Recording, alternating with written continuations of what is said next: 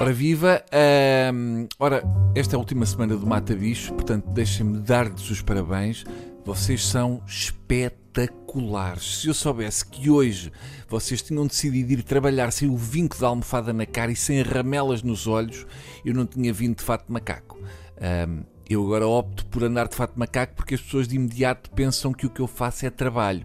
Se eu disser que sou comediante, as pessoas pensam que eu não faço nada e até acertam. Agora, se eu disser de fato macaco assim cheio de pó e de óleo, ah, sou ator e escrevo comédia, as pessoas dizem logo, sim senhor, meu menino, e com o que trabalhas devias ganhar mais. Ora, então digam-me uma coisa, hum, não, não é todos, calma, são só aqueles que, ao meter a mudança com a mão direita, de pôr o ombro para a frente e torcer ligeiramente a boca, ou seja, os canhotos. Que tal é ser canhoto? Hum? Digam-me aqui, baixinho, aqui, já agora no ouvido esquerdo. Que tal é viver num mundo onde tudo foi feito para ser utilizado recorrendo ao vosso braço que parece que tem gesso? Deve ser o mais próximo que existe com o dia a dia de um ser do espaço a viver na Terra. Uh, canhoto ou esquerdino é o indivíduo que se utiliza mais dos membros esquerdos para os seus afazeres. Eu vou chamar-lhe canhotismo, que também é correto e eu acho simpático. Chamar ao oh, canhotista é bonito e não diminui ninguém.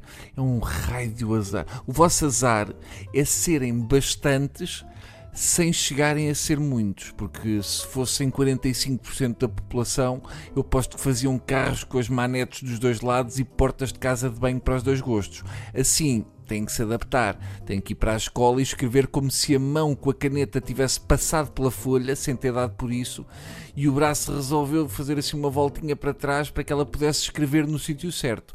Ficam a parecer que são gente assim mesquinha, que não deixa ninguém copiar, vão apostar no Euro Milhões e têm que pôr o braço à frente para ninguém ver, como se já soubessem a chave. Uh, e para nós os destros há sempre qualquer coisa de desengonçado no canhoto. Há qualquer coisa que parece roçar a má educação quando os vemos escrever. É como aquelas pessoas que não sabem pegar nos talheres. No mundo para destros, o canhoto está na infeliz situação em que a mão direita meteu baixa e não faz esforços, e a esquerda, que está clandestina, não fala a língua e teve que ir trabalhar. E até há lojas para canhotos. Eu estive numa, mas fiquei do lado de fora porque não consegui abrir a porta mas na montra vi que até tem canecas para canhotos, canetas para canhestros, Ferrer Rocher para canhotos e até tem uma bússola para canhotos que aponta sempre o sul. Eu já decidi que, se até ao próximo Natal conseguir abrir a porta da loja, vou oferecer a toda a gente prendas para canhotos até esgotar o estoque, porque eles precisam que os ajudem. Por hoje é tudo. Uh, Fala-se muito dos desempregados, mas ninguém me diz quantos canhotos é que há. Portanto, a ver se me fazem chegar essa informação. Fica a sugestão e o meu adeus com, a mão esquerda, cá está, revelando quão sensível ela é em relação à direita. A direita no adeus é nitidamente o homem da casa. Beijos até terça, que é para completar os três lados do triângulo amoroso. Adeus.